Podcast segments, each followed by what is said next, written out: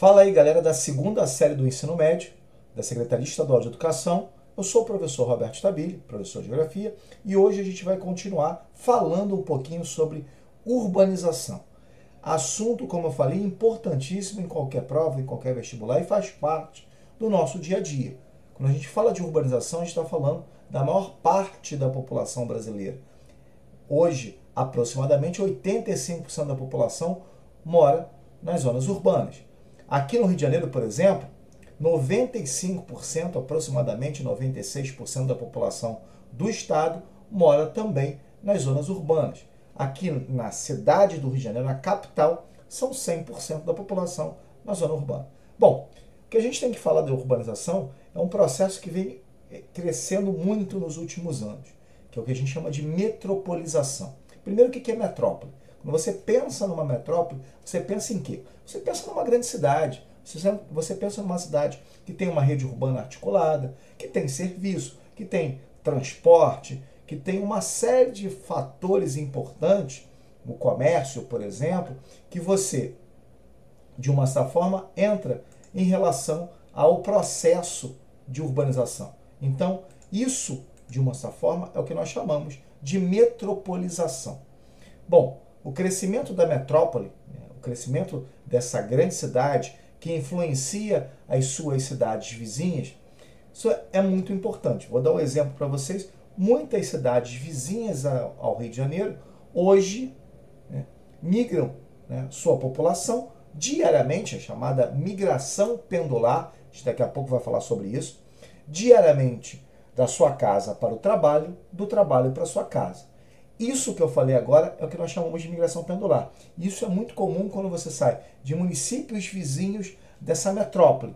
Essa metrópole que a gente está falando é o próprio Rio de Janeiro. Estou dando um exemplo porque nós né, moramos aqui no Rio de Janeiro, então é muito mais fácil eu pegar esse exemplo. Quando eu falo de metropolização, a gente tem uma série de, de aspectos urbanos e conceitos importantes para a gente colocar. A metrópole nós já falamos, essa área, né, essa cidade que tem um cunho de importância e influencia cidades vizinhas. Como eu falei, você olha a ponte Rio-Niterói, o pessoal de Niterói vindo para cá, para o Rio de Janeiro de manhã e voltando no final da tarde, fazendo essa migração pendular que nós citamos agora. Mas a gente tem que falar de uma influência geral. Muita gente vem para os hospitais, vem para as universidades, ou vem realmente para o comércio, para os shopping centers, por exemplo, por quê? Porque o Rio de Janeiro é uma grande metrópole, uma metrópole estruturada, inclusive uma metrópole nacional. Tá? É, uma, é uma cidade que nós chamamos de cidade global. Ela não é um nível mais elevado de cidade global, mas o Rio de Janeiro pode ser considerado sim uma cidade global. Não é maior que São Paulo, mas é uma cidade global. Bom, quando a gente fala da metropolização, a gente vem também na questão do número populacional, como nós citamos na, no nosso bate-papo anterior no nosso podcast anterior. E esse número populacional cresceu demais na metrópole Rio de Janeiro e na região metropolitana. Opa, já coloquei um outro conceito importante para vocês entenderem. Região metropolitana. Que negócio é esse, Roberto, de região metropolitana?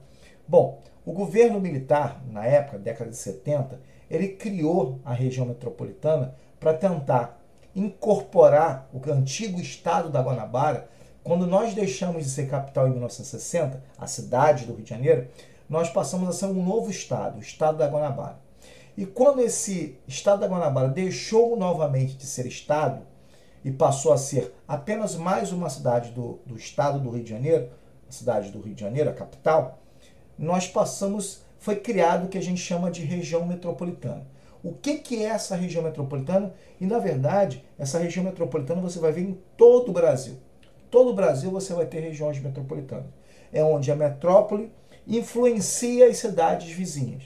Então, quando eu falo, por exemplo, assim, Baixada Fluminense, nós influenciamos a Baixada Fluminense? A cidade do Rio de Janeiro influencia a Baixada Fluminense? Sim. Por quê? Como eu citei anteriormente, tem muita gente que trabalha no centro da cidade, tem muita gente que trabalha na cidade do Rio de Janeiro, então sai do seu município para ir para o Rio de Janeiro e depois volta para o seu município.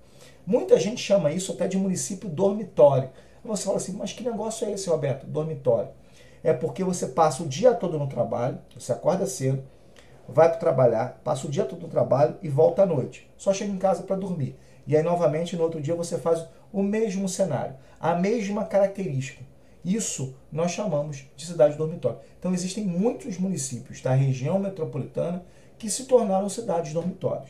Agora, como é que, por que essa região metropolitana se formou, se, se caracterizou, se concentrou em termos de população, não somente no Rio de Janeiro, mas em todo o Brasil? Pelo seguinte, não só pela influência da metrópole em si, mas pelo fenômeno também que a gente gosta muito de falar, é de periferização. Opa, vocês certamente já ouviram falar sobre isso. Periferização acontece de que forma? Num primeiro momento de urbanização no Rio de Janeiro, na cidade do Rio de Janeiro, a população morava próximo ao centro da cidade. E conforme o tempo foi passando e os imigrantes do êxodo rural, os imigrantes interregionais, aqueles, aquelas pessoas que saíram de outras regiões para o Rio de Janeiro, saíram de, do Nordeste para cá, do Centro-Oeste para cá, do Sul para cá, do Norte para cá, essas pessoas que começaram a habitar o centro do Rio de Janeiro, ou a cidade do Rio de Janeiro, essas pessoas passaram a ocupar áreas que fossem de acordo com a sua renda. Então, quanto mais próximo do centro, ou em áreas mais nobres, aí vira é, Orla do Rio de Janeiro, etc., hoje seria Barra da Tijuca, por exemplo, as pessoas que não tinham condições de morar ali começavam a morar nos bairros mais no subúrbio. Né? A gente ouviu muito falar sobre isso. Antigamente, a gente dividia o Rio de Janeiro em Zona Norte e Zona Sul. Passou do túnel Zona Norte para um lado, para o outro lado, Zona Sul. E isso era muito comum década de 80 e etc. Com o surgimento, e aí com uma característica mais própria do Rio de Janeiro, Barra da Tijuca, etc., surgem novos centros econômicos. Mas a população, essa galera que veio da década de 60, 70, ela, essa galera começou a se é, colocar cada vez mais longe do centro. E essa, essa população que de uma certa forma não tinha renda, né, que tinha salários mais baixos, que precisava ocupar uma área que pudesse encaixar-se no seu orçamento, começou a procurar os subúrbios, começou a procurar as periferias. Por quê? Porque na geografia urbana a gente tem um conceito de centro e periferia. Então nós saímos do centro e fomos ocupar as periferias. E essas periferias se deram até limites né, dos outros municípios.